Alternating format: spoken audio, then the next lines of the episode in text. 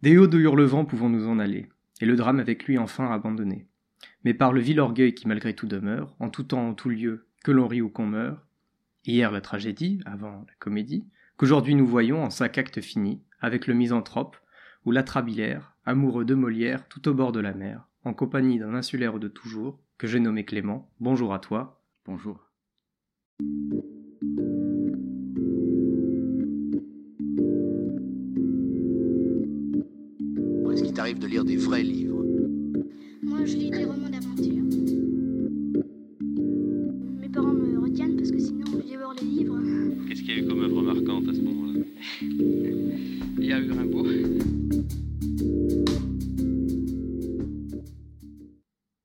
Qu'on pénètre un peu plus dans l'œuvre, est-ce que tu peux nous dire à quel âge et comment tu as découvert le misanthrope de Molière?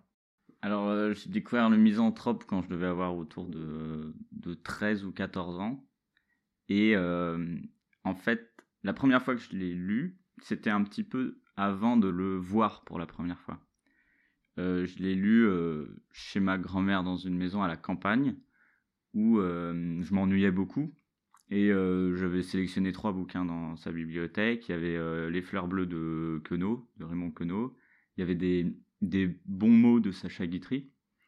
Et puis, euh, il y avait Le misanthrope de Molière. Et puis, quand je l'ai lu, entre ces trois œuvres, bah, c'est pas celle que j'ai préférée, quoi. Je préférais largement Les fleurs bleues, par exemple.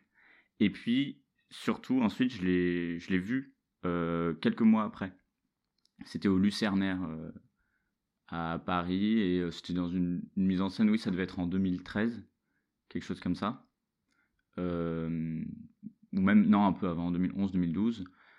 Et euh, cette, après avoir lu la pièce, la mise en scène m'a marqué parce qu'elle était un petit peu parti- participative et qu'elle mettait une drôle d'ambiance avec de, des lumières vertes, dans du brouillard, etc. Et puis les, les personnages avaient, pendant une bonne partie de, la pièce, euh, des, masques d'animaux, euh, pour évoquer peut-être les fables de La Fontaine ou quelque chose comme ça. Enfin, ils portaient des masques d'animaux et moi, ça m'avait beaucoup surpris, parce que je m'y connaissais pas trop. Enfin, j'avais pas beaucoup d'expérience de spectateur de théâtre. Et j'avais été étonné, euh, vraiment très impressionné par cette pièce. Est-ce que tu peux nous la résumer brièvement? Euh, oui, je vais la résumer euh, d'abord en empruntant euh, le mot de Louis Jouvet qui dit, du, qui dit du misanthrope, enfin de la pièce, que c'est l'histoire d'un homme qui souhaite avoir un entretien décisif avec la femme qu'il aime et qui au bout de la journée n'y est pas parvenu. Et puis pour la résumer moi de mon côté, je dirais que le misanthrope c'est c'est pas le côté amoureux qui m'y intéresse, c'est quelqu'un qui qui a commencé une espèce de révolte euh, contre tout, contre les autres surtout, et puis euh, qui, euh, qui comprend de plus en plus que cette révolte, il va pas réussir à la mener au bout, et puis qui abandonne à la fin. Qui abandonne sa révolte contre les mensonges, les hypocrisies, contre tout ce qui ne tourne pas rond pour lui dans le commerce des hommes, quoi. Oui, parce qu'on n'a pas forcément précisé, on dit souvent le misanthrope de, de Molière, on va presque directement mettre l'auteur derrière, mais c'est le misanthrope ou l'atrabilaire amoureux. Est-ce que Ouais. tu peux nous expliquer un peu ce que c'est euh, que ce sous-titre? Bah, euh, l'atrabilaire, bon, bah, c'est, euh, ça fait référence au- à la théorie médicale des quatre humeurs euh, de Galien, qui, qui à l'époque de Molière était encore admise, il me semble, ou plus ou moins admise. C'était peut-être encore déjà quelque chose de littéraire en fait. Enfin, c'était peut-être déjà abandonné par la médecine, mais c'était littérairement euh, quelque chose qu'on utilisait. Donc la bile euh, qu'on retrouve dans atrabilaire, c'est euh, euh, l'humeur mauvaise, la colère, quoi. Et donc c'est un colérique amoureux. Euh, mais comme je l'ai dit, dans mes premières lectures, enfin dans mon rapport avec la pièce, euh, le volet amoureux ne comptait pas beaucoup. Euh, J'oubliais presque, euh, non pas que le, le personnage de Célimène n'importait pas, mais euh, que, euh, en fait, j'oubliais un peu que ce qui faisait une bonne partie de la sève de la pièce, c'était cette euh, incohérence entre quelqu'un qui déteste les, les gens et puis quelqu'un qui est éperdument amoureux. Hmm. Voilà, euh, au début, euh, du moins, euh, j'avais oublié un peu cette. je percevais pas cette tension. Et pourtant, Ouais. la pièce me plaisait déjà. T'as en partie répondu dans ton résumé, mais si tu devais donner avec euh, ta propre impression en faisant fi du déroulé de la pièce, etc., selon toi, de quoi ça parle? Euh, pour moi, ça parle euh, d'un, ça parle des turbulences qu'on peut avoir à l'intérieur de nous, entre qui concerne euh, notre rapport au monde tel qu'on voudrait le voir. Quand je dis au monde, c'est plutôt aux gens, évidemment, Euh, aux gens euh, qui nous entourent, et puis euh, tels qu'ils sont. Donc, c'est une histoire d'impuissance, à mon avis, le misanthrope. Pas seulement, évidemment, mais je l'ai beaucoup perçu comme ça.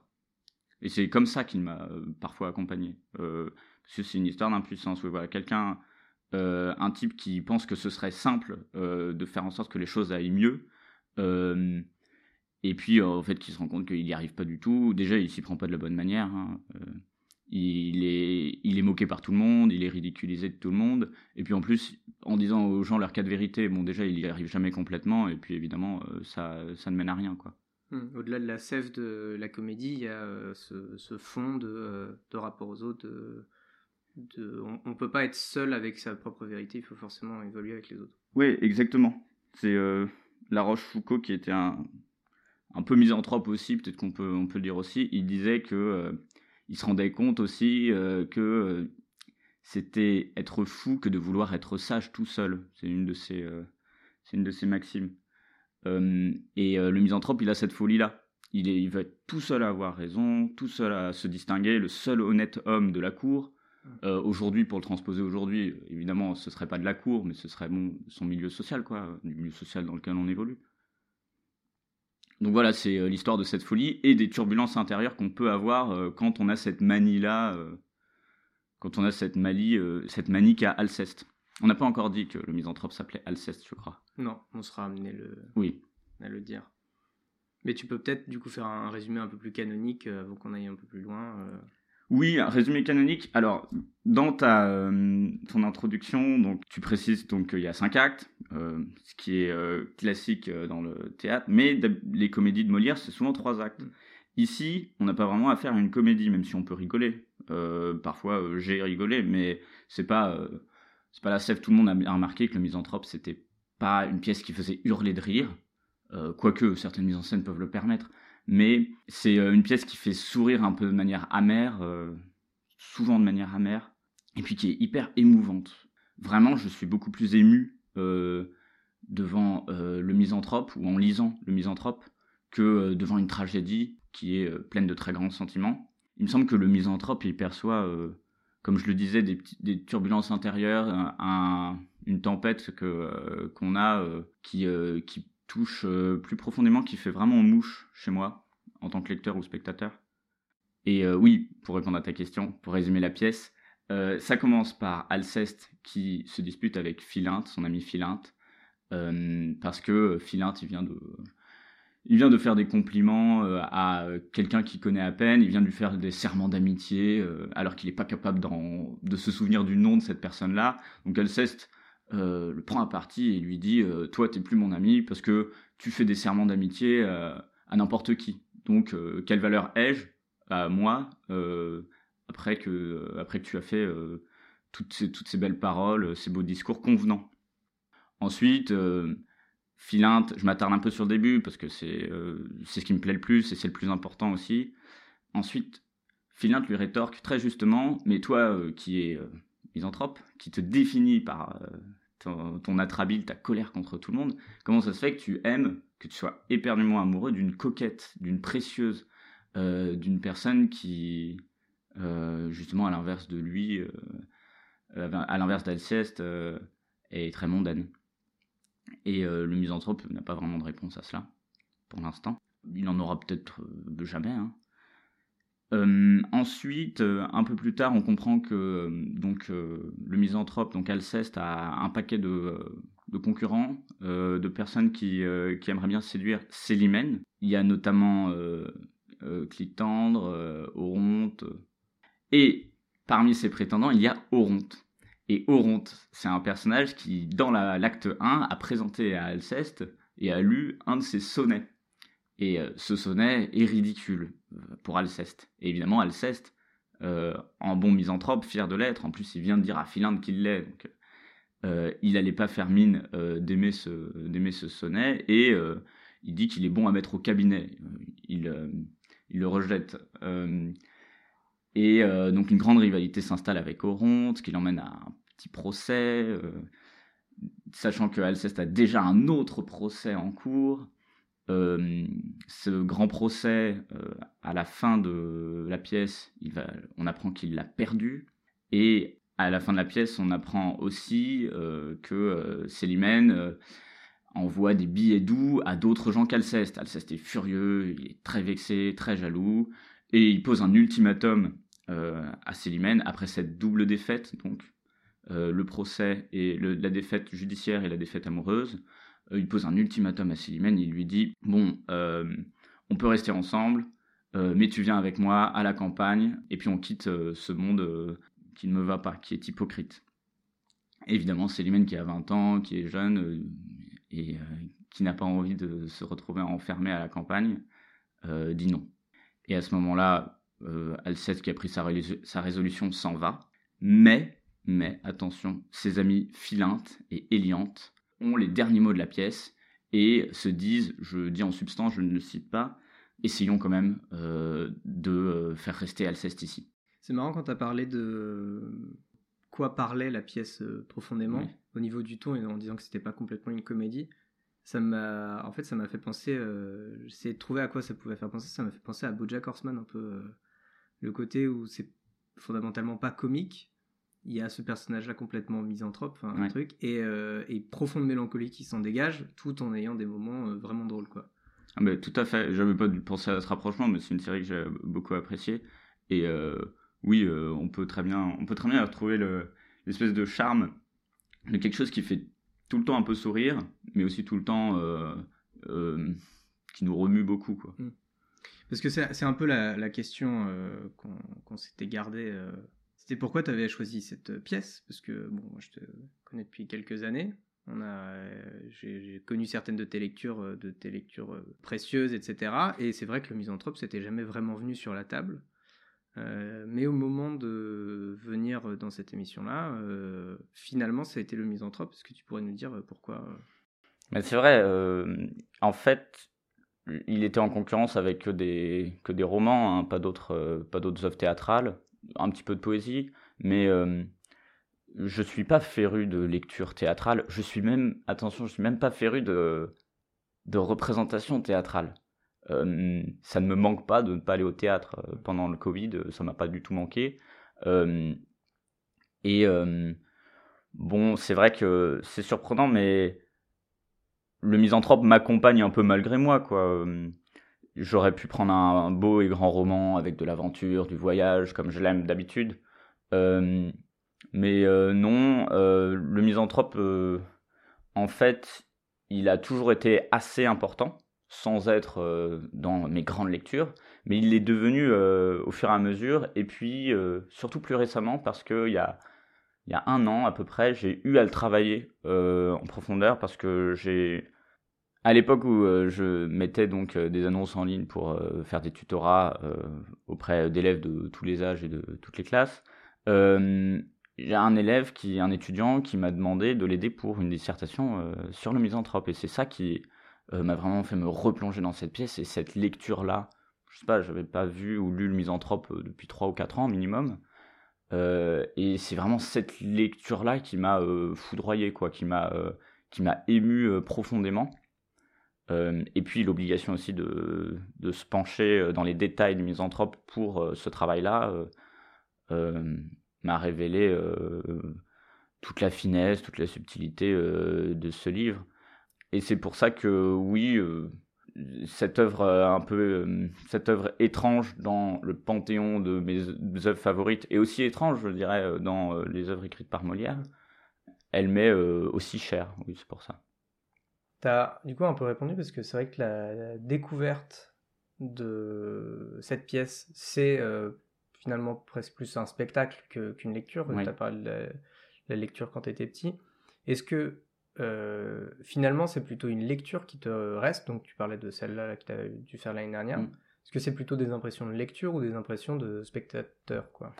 Ben, en fait, les deux sont forcément entremêlés, mais si je devais choisir une dominante, ce serait plutôt la lecture. Mm. Ce serait plutôt la lecture du texte lui-même, mais évidemment, euh, c'est euh, entremêlé euh, à mes expériences euh, de représentation. Donc j'ai vu euh, il y a longtemps déjà cette représentation au Lucernaire, hein, par une petite représentation par rapport à celles qui ont suivi. Dans le sens où c'était moins ambitieux que par exemple celle de la comédie française de Clermont et euh, que j'ai vue en captation après. Et d'ailleurs, euh, elle est reprise euh, cette année pour les 400 ans de Molière à la comédie française. À partir de maintenant, il me semble. Donc il y a eu celle-là ensuite que j'ai regardée avec Loïc Corbery qui joue Alceste. Et Loïc Corbery, il se trouve que je l'ai rencontré quand j'étais au lycée. Et donc euh, je suis particulièrement intéressé par Ouais. son jeu et par son travail. Cette représentation, le- je l'adore pas de bout en bout, mais je l'aime bien. Elle est, elle est belle. Il y a eu aussi euh, le film Alceste à bicyclette euh, Ah oui. avec Lambert Wilson et Fabrice Lucchini, mais bon, euh, j'ai bien aimé le regarder. Je le regardais, je pense, je l'ai regardé un peu après sa sortie, ça devait être en 2014 ou en 2015. Et il est bien, mais il m'a pas marqué profondément. Et puis c'est pas une, c'est une adaptation. Voilà, Mm. c'est pas une mise en scène très proche de la pièce. Et puis il y a toutes les figures de misanthropes dont tu viens de me, de me rappeler que BoJack Horseman en était une, mais euh, il y en a plein qui m'évoquent euh, Alceste, le Joker par exemple. euh. Moi je pensais aussi euh, à Rousseau dans, dans Le Promeneur solitaire, dans Les Rêveries. Il est carrément misanthrope au début. Ouais. Oui, puis même des, des figures en fait de misanthropes qui. Enfin, la misanthropie est un aveu de d'incapacité d'interagir avec le monde. Oui. Par exemple, enfin Baudelaire, c'était c'était un peu ce truc-là, c'est de produire une œuvre qui est capable de dialoguer avec le monde tout en étant euh, quand même Oui. pas mal révolté contre ce même monde-là. Quoi. On lui offre de la beauté alors qu'on le déteste. Et en fait, maintenant que j'y pense, euh, je, je crois que j'associais, dès ma première lecture du misanthrope, le, euh, la misanthropie à la lecture, au fait de lire et euh, de s'isoler, de s'enfermer, d'être seul. Bon, évidemment, après avoir lu, on lève les yeux de son livre, comme tu, comme tu le rappelles par le titre de l'émission. Mais euh, je pense que ça a eu à voir, peut-être que ça a toujours à voir, euh, avec une espèce de misanthropie fondamentale ou un besoin temporaire d'isolement euh, voire un besoin même peut-être aussi de non pas de haine, je vais pas dire qu'on a un besoin de haine, mais un besoin de prendre beaucoup de recul par rapport aux rapports sociaux qui nous poussent à porter des masques, qui nous poussent à être polis avec des gens qu'on n'aime pas beaucoup, ou ce genre de choses, quoi. Jouer le rôle social. euh, Voilà. Alors que quand tu lis, euh, on n'est pas censé t'emmerder. Exactement, on est tranquille. Mm. Et donc, euh, oui, voilà, j'ai cette attitude d'Alceste, en fait, je m'y retrouvais en tant que lecteur. donc, c'est pour ça que je dirais que la lecture est plus importante que la représentation. Oui, représentation, on est obligé de d'être avec les autres, de pester contre le vieux qui va tousser au fond, qui vont gêner un peu la pièce et tout.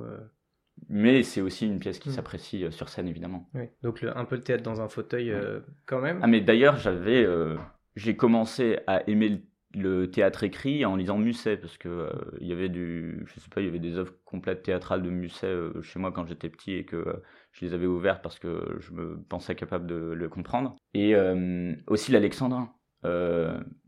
À ce moment-là, je j'étais vraiment plongé dans l'Alexandrin. J'ai commencé à me mettre à la littérature classique par l'Alexandrin. Mm. Euh, et donc son rythme m'apaisait et, euh, et je l'adorais. Mais c'est un peu à ça que je venais parce que du coup, euh, ce qui est intéressant avec le, particulièrement avec le théâtre, qui est auquel on adhère plus facilement en général par la représentation, parce qu'elle vient un peu briser tout un tas de questions qu'on pourrait se poser, euh, de dire ah mais comment cette scène-là elle fonctionne, euh, comment ce personnage-là arrive, combien il y a de personnages sur scène, parce que souvent les personnages silencieux on les oublie bien vite euh, dans une lecture. La représentation, ça t'a permis de casser toutes les interrogations un peu euh, candides et primaires qu'on pouvait avoir. Et donc, du coup, ça t'a permis d'avoir un accès un peu plus euh, investi dans la lecture. Oui. Et c'était un peu ma, ma, ma question. Donc, tu l'as rappelé, Molière vient d'avoir 400 ans, ce qui est un âge vénérable, hein, on le salue d'ailleurs. Et dans quelle mesure euh, euh, c'est cette, euh, ouais, cette lecture-là qui t'a permis de, de rentrer, de- d'adhérer à, à Molière et à cette pièce aussi qui est pas Enfin, c'est pas qu'elle est méconnue, elle est connue de Molière, mais par contre, enfin, elle est beaucoup plus lisse par rapport au contexte euh, social de l'époque, qui est avec bah, le Tartuffe, avec Don Juan, où Molière se mettait, euh, se mettait vraiment dedans. Là, euh, c'est une pièce qui fait pas de vague, en fait, enfin, par rapport au contexte social, donc qui est beaucoup plus tournée vers soi. Est-ce que le misanthrope, c'est donc une figure à laquelle tu t'identifies? Tu as déjà en partie répondu en à cette partie, mais en fait, on s'identifie tour à tour, enfin, le jeu, pour utiliser le pronom première personne, je m'identifie à plusieurs personnages. Mais en premier, c'était en effet Alceste. Ouais.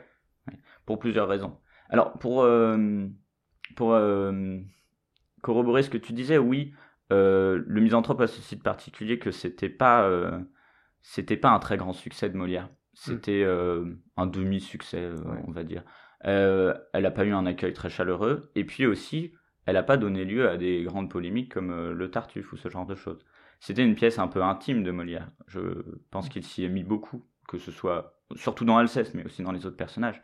Il s'est beaucoup euh, investi lui-même et sa relation, euh, peut-être que sa relation avec euh, Armande a à voir avec la relation d'Alceste à Célimène. Enfin, peu importe, c'est pas une pièce à clé, mais évidemment qu'on se sent proche d'un auteur quand on y retrouve des préoccupations et puis surtout quand on y retrouve quand on retrouve des expressions de ces préoccupations qui sont si justes il y a une grande saveur qu'on a dans le misanthrope et qu'on a dans, dans les livres qu'on aime, c'est que enfin on voit écrit ou dit quelque chose qu'on éprouve et on le voit, euh, on l'entend ou on le lit de la meilleure manière, de ce qui nous semble être la meilleure manière possible.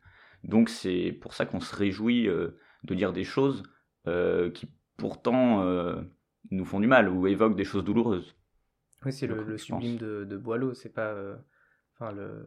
Ce sont pas les, les, de choses nouvellement belles qui sont, qui sont données, mais quelque chose que tout le monde partageait et qui est enfin dit de belle manière. Et ça touche tellement juste que ça nous émeut et mm. ça nous réjouit en tout cas. On y éprouve une, sorte de plaisir étrange. J'ai l'impression qu'avec le misanthrope, alors particulièrement dans le misanthrope, parce que certes il y a cinq actes, mais elle est quand même assez serrée cette pièce, il met un peu toutes ces contradictions en, les incarnant dans des personnages différents, mais finalement c'est tous ces démons un peu mmh. intérieurs, à la fois une, sans doute une forte misanthropie euh, par rapport au monde, qui serait presque naturelle, mais dans le même temps des besoins de créer ces contrepoints de contradictions et qui amènent finalement à, autre chose. Dans quelle mesure c'est quelque chose que toi tu as l'impression de d'essayer de faire, je ne sais pas, dans la création ou euh, dans l'écriture? Est-ce que tu ressens ce besoin de mettre des contradictions euh, euh, quand tu écris, de prendre cette posture finalement d'avoir un auteur qui est, qui est pétri de contradictions et des personnages qui peuvent les incarner, donc qui peuvent dialoguer et éventuellement faire progresser?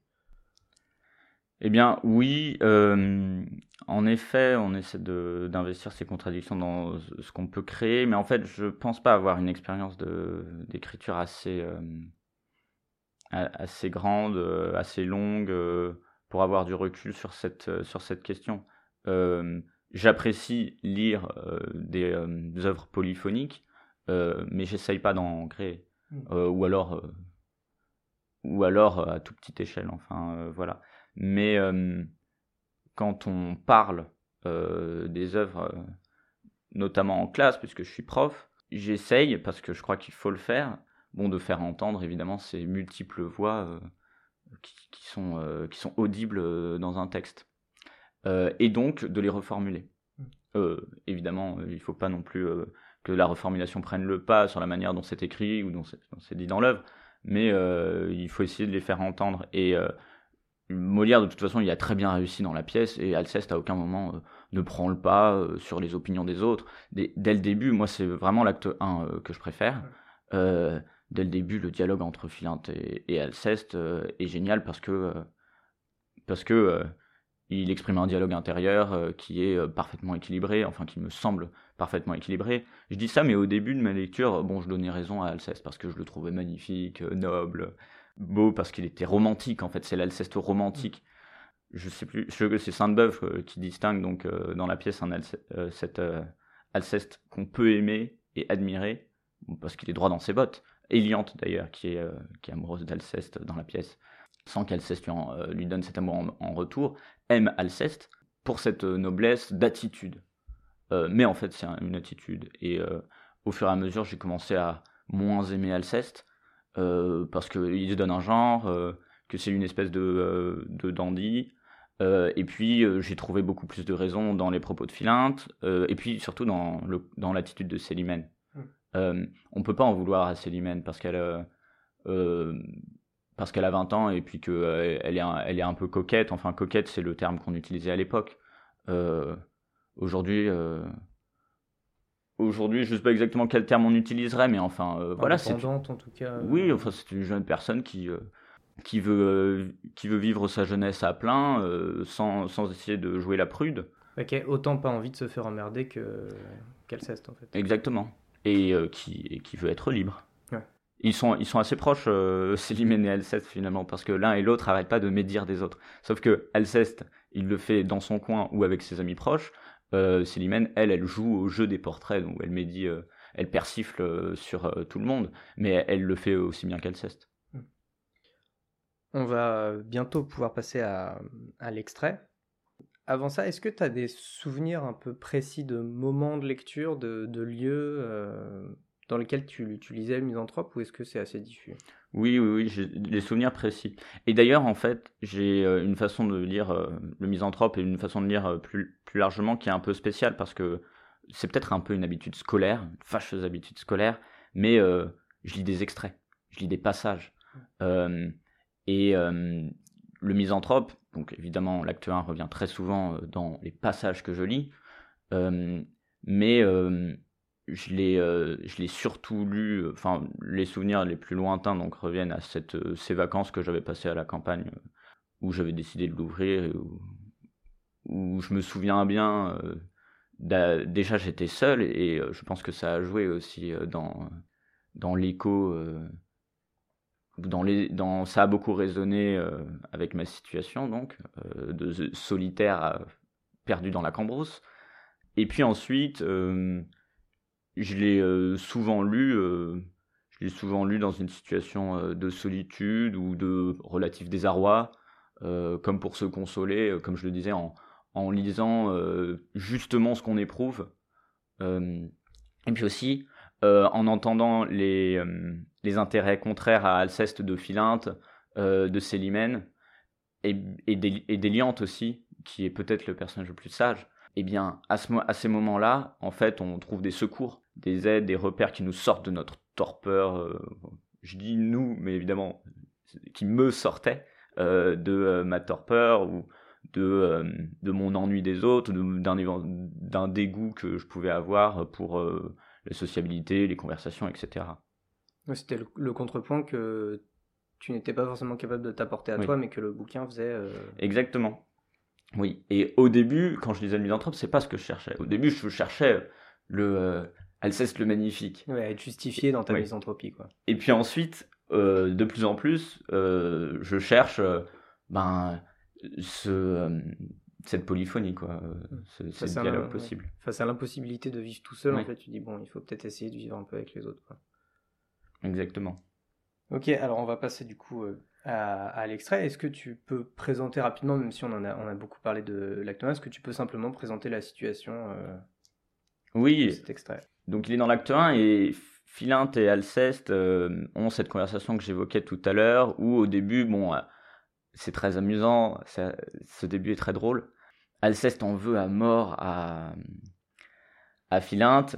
Il lui dit d'ailleurs qu'après ce qu'il a fait, euh, il devrait courir se faire pendre, il devrait aller se faire pendre. Et Philinte répond avec beaucoup d'humour qu'il ne pense pas que le cas soit pendable. Et Alceste se rejette complètement Philinte, mais Philinte, en bon ami, et puis pour se divertir peut-être du ridicule d'Alceste, reste avec lui. Et ils en arrivent à une discussion plus, théorique sur euh, euh, les rapports sociaux, euh, sur le regard qu'on porte sur l'humanité, quoi. Donc c'est très philosophe en fait, ce passage-là. D'ailleurs, le terme va revenir dans le passage. On va parler de chagrin philosophe. C'est donc une réflexion théorique sur faut-il aimer ou non ses semblables. Ok, alors euh, vu que c'est une, pièce de théâtre, qu'on n'a pas de, de description, euh, je te demande de te mettre deux secondes dans la situation du metteur en scène. Quel décor, quelle ambiance tu euh, mettrais pour cette scène-là?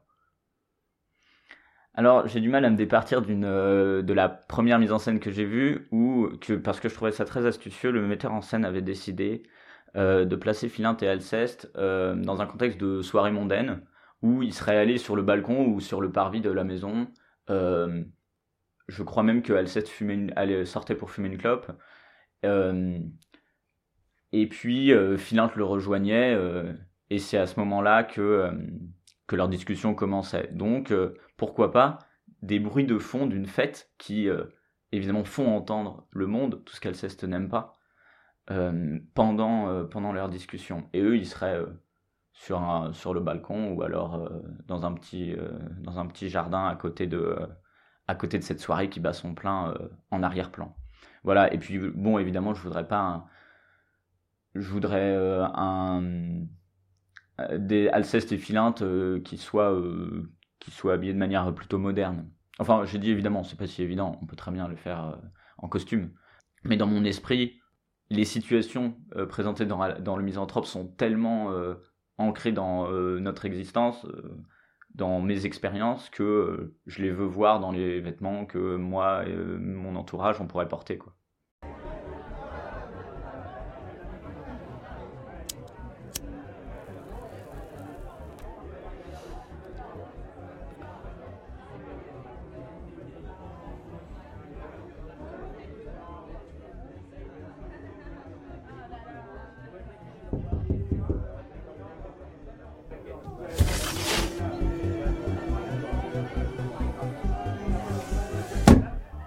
T'arrive Je veux que l'on soit homme, et qu'en toute rencontre, le fond de notre cœur, dans nos discours, se montre. Que ce soit lui qui parle, et que nos sentiments ne se masquent jamais sous de vains compliments. Il est bien des endroits où la pleine franchise deviendrait ridicule et serait peu permise. Et parfois, n'en déplaise à votre austère honneur, il est bon de cacher ce qu'on a dans le cœur. Serait-il à propos, et de la bienséance, de dire à mille gens tout ce que d'eux on pense Et quand on a quelqu'un qu'on hait ou qui déplaît, lui doit-on déclarer la chose comme elle est? Bah euh, oui, Quoi, vous iriez dire à euh, la vieille Émilie qu'à son âge il s'y est mal de faire la jolie? Et que le blanc qu'elle a scandalise chacun? Ouais, sans doute. À Dorilas qu'il est trop importun Et qu'il n'est à la cour oreille qu'il ne lasse à compter sa bravoure et l'éclat de sa race Eh, fort bien. Vous vous moquez. Je ne me moque point, et je ne vais n'épargner personne sur ce point. Mes yeux sont trop blessés, et la cour et la ville ne m'offrent rien qu'objet à m'échauffer la bile. J'entre en une humeur noire, en un chagrin profond quand je vois vivre entre eux les hommes comme ils font. Je ne trouve partout que lâche flatterie, qu'injustice, intérêt, trahison, fourberie. Je n'y puis plus tenir, j'enrage, et mon dessein est de rompre en visière à tout le genre humain. Ce chagrin philosophe est un peu trop sauvage. Je ris des noirs accès où je vous envisage, et crois voir en nous deux, sous même soin nourris, ces deux frères que peint l'école des maris, dont... Mais merde, laissons là vos comparaisons fades. Non, tout de bon, quittez vos incartades. Le monde par vos soins ne se changera pas. Et puisque la franchise a pour vous tant d'appâts, je vous dirai tout franc que cette maladie, partout où vous allez, donne la comédie. Et qu'un si grand courroux contre les mœurs du temps vous tourne en ridicule auprès de bien des gens. Tant mieux, morbleu, tant mieux, c'est ce que je demande. Ce m'est un fort bon signe, et ma joie en est grande. Tous les hommes me sont, à tel point, odieux, que je serais fâché d'être sage à leurs yeux. Vous voulez un grand mal à la nature humaine. hein? Oui, j'ai conçu pour elle une effroyable haine. Tous les pauvres mortels, sans nulle exception, seront enveloppés dans cette aversion. Encore en est-il bien dans le siècle où nous sommes Non, elle est générale, et je hais tous les hommes. Les uns parce qu'ils sont méchants et malfaisants, et les autres pour être méchants, complaisants, et n'avoir pas, pour eux, ces haines vigoureuses que doit donner le vice aux âmes vertueuses.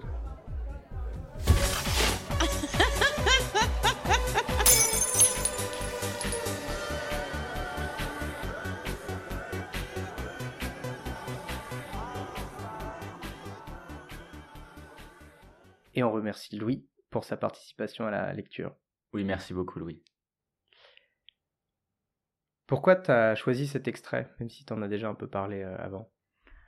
Il expose bien euh, les tourments d'Alceste Et puis, euh, il expose très bien euh, ce débat intérieur qu'on peut avoir quand on se demande si oui ou non ça vaut vraiment la peine de se mêler au, au commerce des hommes, commerce dans le sens les conversations, les rapports sociaux, les hypocrisies qu'on est obligé de consentir pour participer vraiment à, au rapport entre humains. Et en plus de ce que tu disais, c'était un passage qui avait l'air de bien illustrer ta, ton évolution même par rapport à l'œuvre où on perçoit pas forcément au premier, au premier abord le ridicule d'Alceste, mais j'imagine qu'au fil des lectures, c'est quelque chose qui se voit de plus en plus. C'est possible de lire Alceste ici de plein de manières différentes. Euh, il est beau parce qu'il est ferme quand il, est, euh, quand il euh, oppose ses convictions à celles de Philinte, quand il déclare qu'il est prêt à dire aux autres leur cas de vérité. Et puis, franchement, il est aussi complètement ridicule dans ses apportements.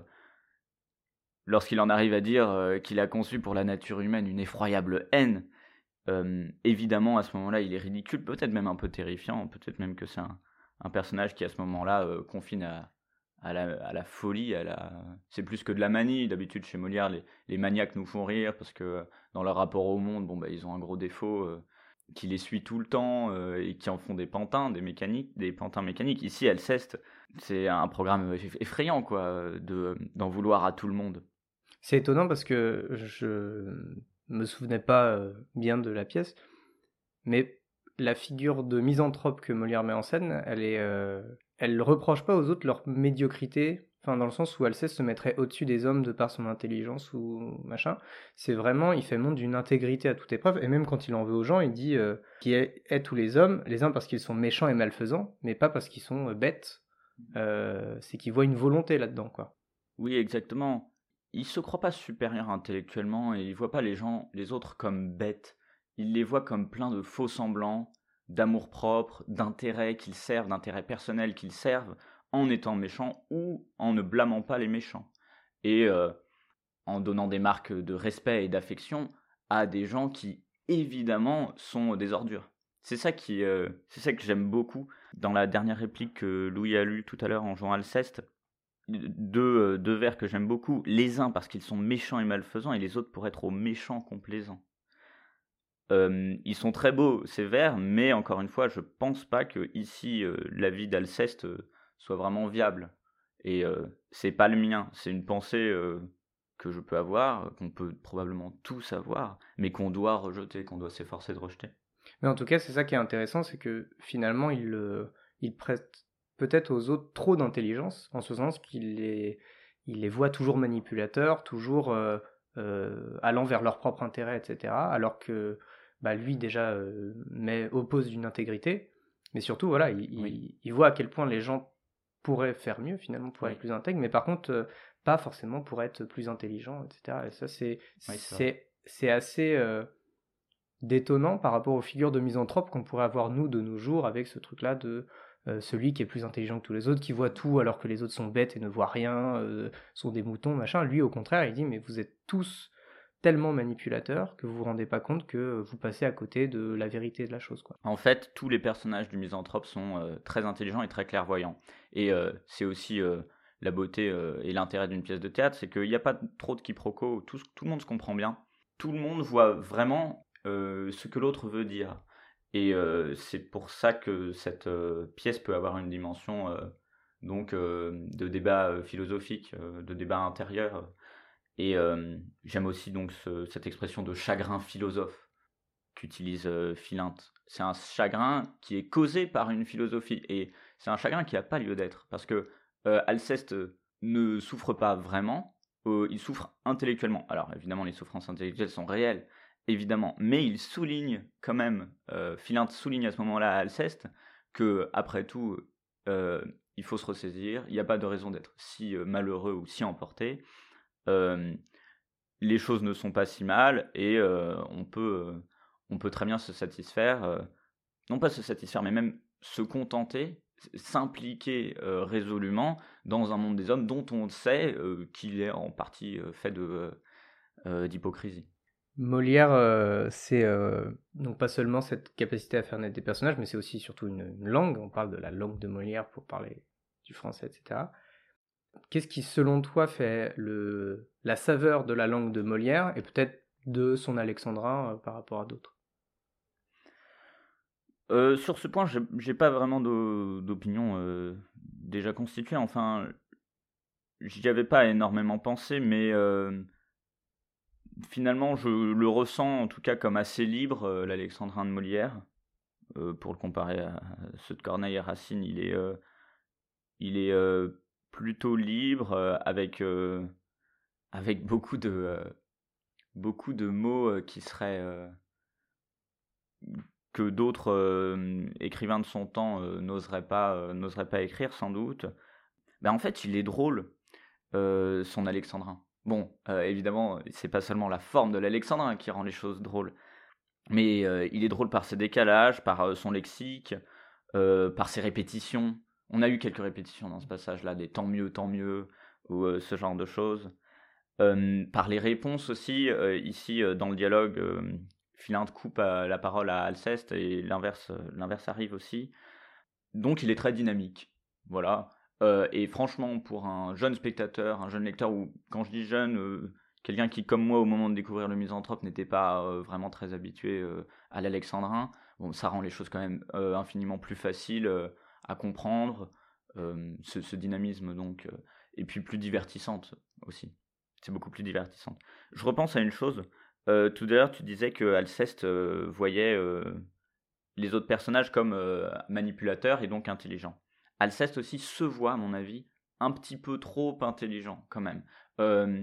Il, il se croit détenteur d'une réalité suprême et il se pense trop honnête homme et trop intègre. On le voit dans la suite de la pièce, il n'est pas si intègre. Et il peut être persifleur. Donc il y a aussi cette erreur que fait Alceste sur lui. Il, il regarde trop les autres, il a trop de recul sur les autres, pas assez sur lui. On peut voir cette, ce défaut aussi hein, chez le misanthrope.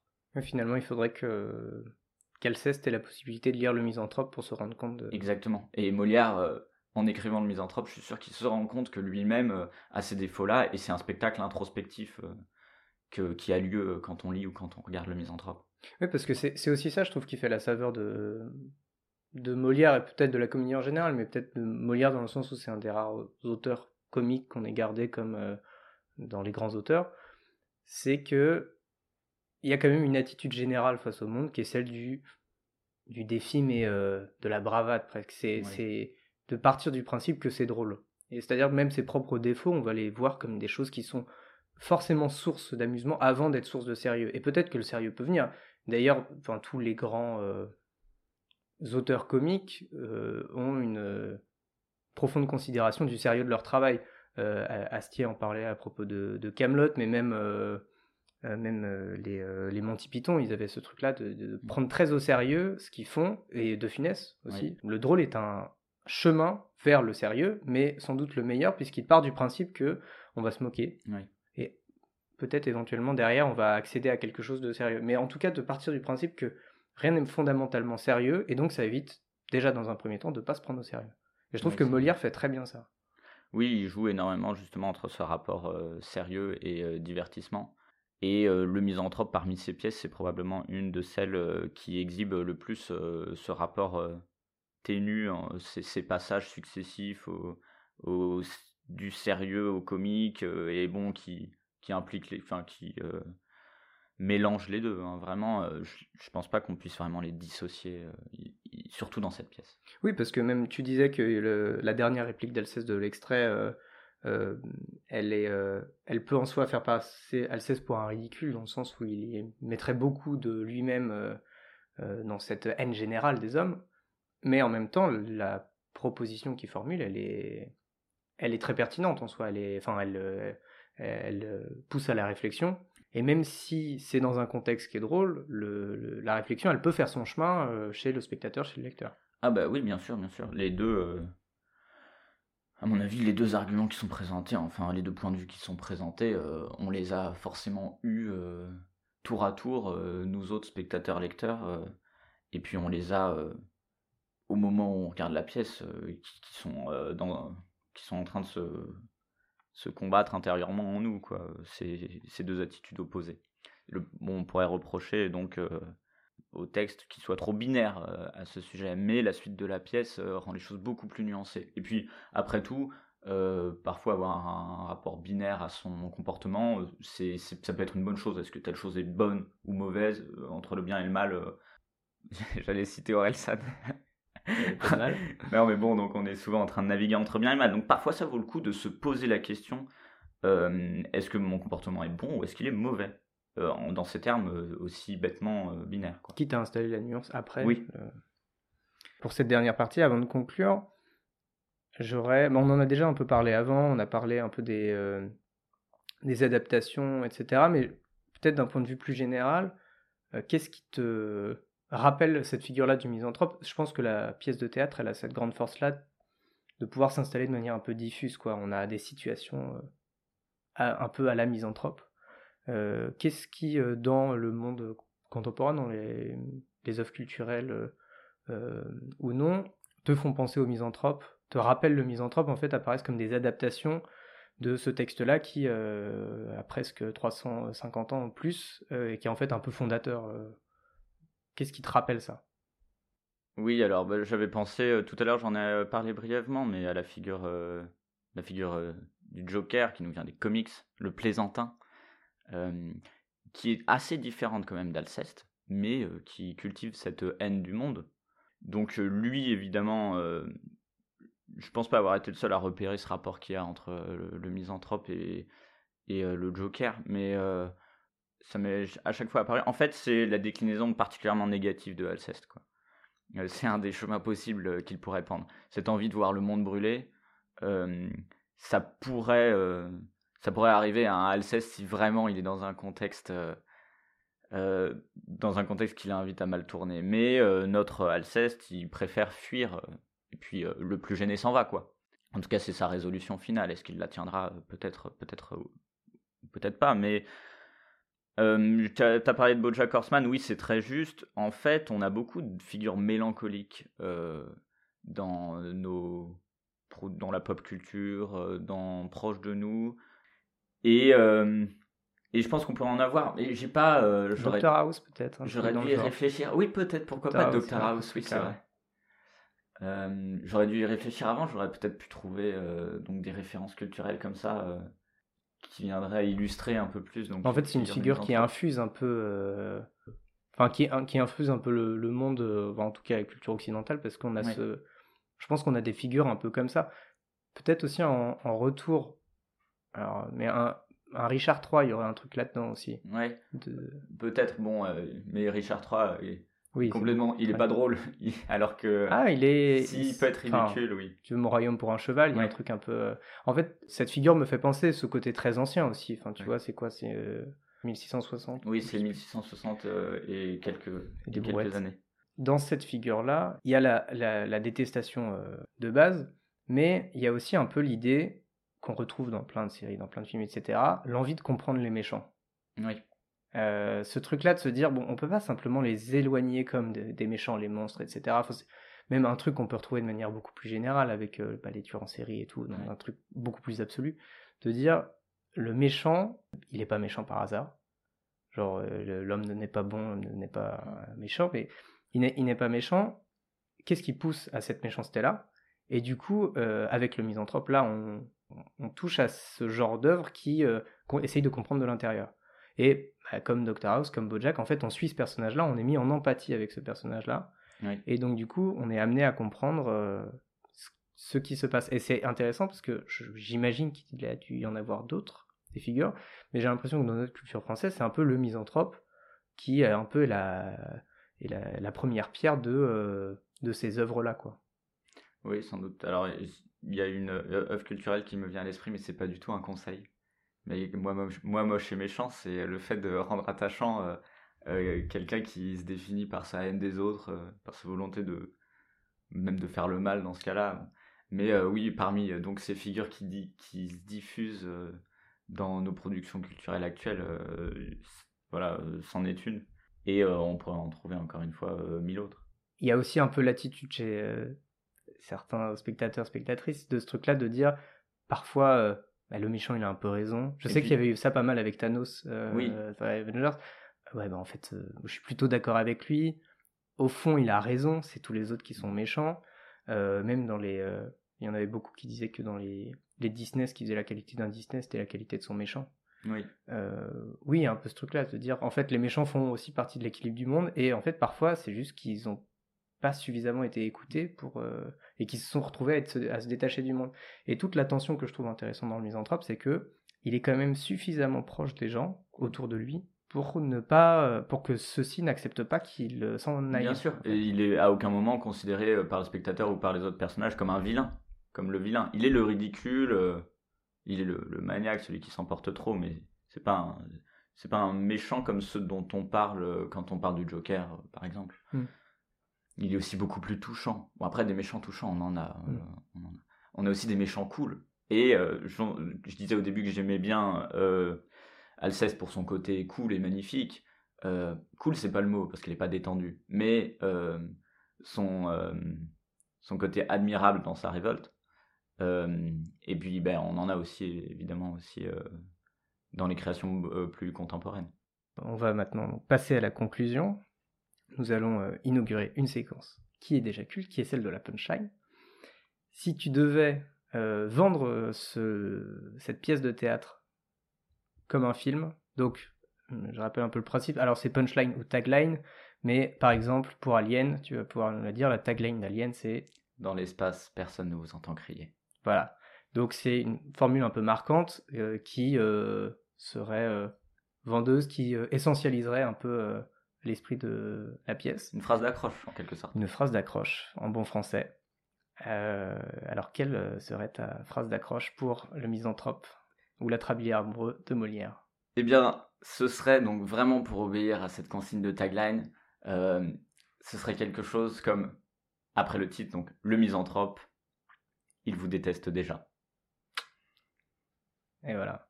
Est-ce que c'est vous? Je suis content d'avoir inauguré donc cette première rubrique. Même si euh, dans ta punchline on sent pas trop qu'il est, euh, qu'il est en tension. Mais c'est vrai que ça le vend bien. C'est vrai, c'est voilà, vrai, mais j'ai essayé de faire concis et j'ai pas réussi à donner plus de- d'idées ou d'éléments sur la pièce. À qui est-ce que tu conseillerais cette pièce? Bah, je conseillerais, euh, je conseillerais cette pièce à tout le monde parce que, euh, comme je l'ai dit, euh, bon, il y, y a quelque chose qui se joue en chacun et qui est bien représenté dans la pièce, mais en particulier aux jeunes gens, quoi. Je l'ai découvert jeune et je pense que c'était le bon moment, même si j'ai pas tout compris, euh, bien sûr que non. Euh, mais euh, à mon avis, quand on est à la fin du collège ou au lycée, euh, on peut très bien apprécier le misanthrope. quand on découvre l'injustice La pièce, le misanthrope, pas Alceste, on peut très bien apprécier toute la pièce. Voilà, quand on se rend compte, et puis il y en a qui s'en rendent compte sans doute beaucoup plus tôt, mais que bon, il y a tout un jeu d'hypocrisie qui a- est au cœur de nos rapports humains, ben, à, à partir de ce moment-là, le misanthrope nous parle. Et puis, euh, si on est sensible au, euh, au drame amoureux, il y en a aussi un qui, dont on n'a pas euh, peut-être pas suffisamment parlé, Mm. parce que c'est pas moi, c'est pas ce qui m'a importé en premier. Mais euh, c'est un drame amoureux déchirant aussi qui se joue dans, entre Alceste et Célimène. C'est l'im- l'impossibilité de. Enfin, la difficulté de communiquer quand on est ensemble, de se dire qu'on s'aime. Oui, puis il y a aussi dans la structure in- intéressante de la, la pièce, le fait d'avoir accès d'abord sur le misanthrope, peut-être dans la trabilière amoureux derrière, c'est que cette pièce-là, elle ne se structure pas autour de la relation amoureuse, dans le sens où effectivement elle se noue et se dénoue dans la, la pièce, mais euh, dans le même temps, euh, lui, il prévoit quand même de partir malgré ça, quoi. Et, il- éventuellement, il aurait, il aurait bien amené euh, dans ses bagages, quoi. Mais bah, c'est avec ou sans elle, et c'est pas ça qui détermine absolument. Il y a aussi ce truc-là qui peut être intéressant, le fait de décentrer un peu le regard, les relations humaines en général, et donc les relations amoureuses, mais pas la relation amoureuse comme euh, paradigme principal, quoi. Ouais, exactement. Oui, oui, c'est plutôt l'histoire d'un type. Donc Louis Jouvet disait euh, que c'était quelqu'un qui euh, voulait avoir un entretien décisif avec la femme qu'il aime. Évidemment, c'est aussi quelqu'un qui veut prendre une décision, partir ou rester. Partir ou rester, c'est une question qu'on est, qu'on est souvent amené à se poser. Si tu aimes, il faut partir, Exactement. Sandra. De Sandra, ouais. Euh, Autre séquence culte. Euh, quelles sont les deux couleurs que tu associes à cette lecture? Bon alors la première c'est une couleur que j'ai déjà évoquée parce que j'ai dit que dans la première mise en scène du misanthrope que j'avais vue, euh, il y avait dans une partie des scènes une espèce de brouillard euh, baigné dans une lumière verdâtre. Donc je prendrais un verre brumeux. Je sais pas si il faudrait que je trouve un, un verre plus précis. Euh, bon, le, le verre sapin hein, on est euh, assez On proche, mais je sais qu'il a été pris sapin. dans une précédente dans une dans un- une précédente émission. Donc ce vert, évidemment, pour la mise en scène, mais aussi parce que le vert est une couleur taboue au théâtre, mais Molière l'aimait bien, et euh, Et en même temps, c'est l'espoir. Exactement, il y a aussi l'espoir quand hors du théâtre, enfin euh, plus, plus largement c'est l'espoir. Euh, bon, pour toute sa symbolique, le verre, en plus c'est probablement une légende, mais il paraîtrait que euh, Molière, euh, en jouant le malade imaginaire, donc euh, la dernière fois qu'il est monté sur scène, il portait du verre, il, par- il paraît. La deuxième couleur, euh, la deuxième couleur serait un rouge de colère évidemment, mais disons que je vais le tempérer en, en en faisant un, rouge un rouge bordeaux. Je sais pas si le bordeaux tempère vraiment. C'est simplement que j'aime beaucoup cette couleur rouge bordeaux C'est ton académie de référence. et en plus je suis dans l'académie de bordeaux ouais. Donc les feux tricolores s'arrêtaient et, euh, et avancer oui pour tes couleurs, enfin bicolores. Euh, et bien, toute euh, dernière question, est-ce que tu as une lecture en ce moment? Euh, oui, en ce moment, euh, je lis Hugo le Terrible de Marie Scondé et j'aime beaucoup. C'est un roman jeunesse, euh, Hugo le Terrible. Euh, je le travaille avec des élèves, hein, c'est pour ça que je le lis dans le détail. Et euh, il y a aussi Rêves amers de Marie Scondé que je recommande, euh, un court roman adressé à de jeunes gens, mais évidemment, je pense que j'y ai autant de plaisir à le lire maintenant que j'en aurais eu à le découvrir à 13 ans. Donc la littérature de Marie Scondé, guadeloupéenne, donc autrice guadeloupéenne, vaut le coup d'être lue. Il y a aussi Moi Tituba sorcière, qui est un roman que j'avais lu il y a quelques années euh, de, de Marie Scondé, qui est, qui est, qui est extra aussi. Toute l'œuvre de Marie Scondé. Oui, voilà, je recommande de, de lire Marie Scondé en ce moment. Ok. Eh bien, merci beaucoup Clément d'être venu. Merci Maximilien. Et euh, à bientôt. Merci Max. Je fais une version Maximilien, une version Max, d'accord? Merci Max. Merci Max. et à bientôt. C'est Alceste, un petit baptou chonchon qui traque les faux d'Erche jusqu'au bout du bout du monde. Il exige qu'on respecte son prochain comme la communauté de l'anneau. Pas de coups de pute, les golasses. Il glande avec son seul pote filin, un pur hypocrite, qui tartine le moneuil par devant et poignarde Pépouze par derrière. Filinte, ça te fait bien marrer de voir Alceste rager contre les tartifs, vu que sa propre go Célimène, c'est la pire vipère de la rive droite. Soudain, sorti de nulle part, un adversaire des boules, le marquis Oronte.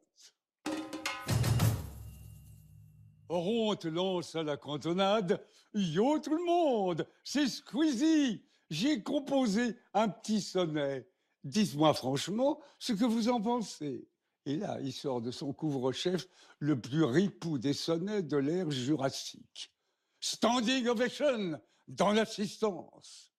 Mais Alceste, droit dans ses bottes, lui assure qu'il y a absolument 100% de chances que son sonnet, ben, c'est de la grosse merde.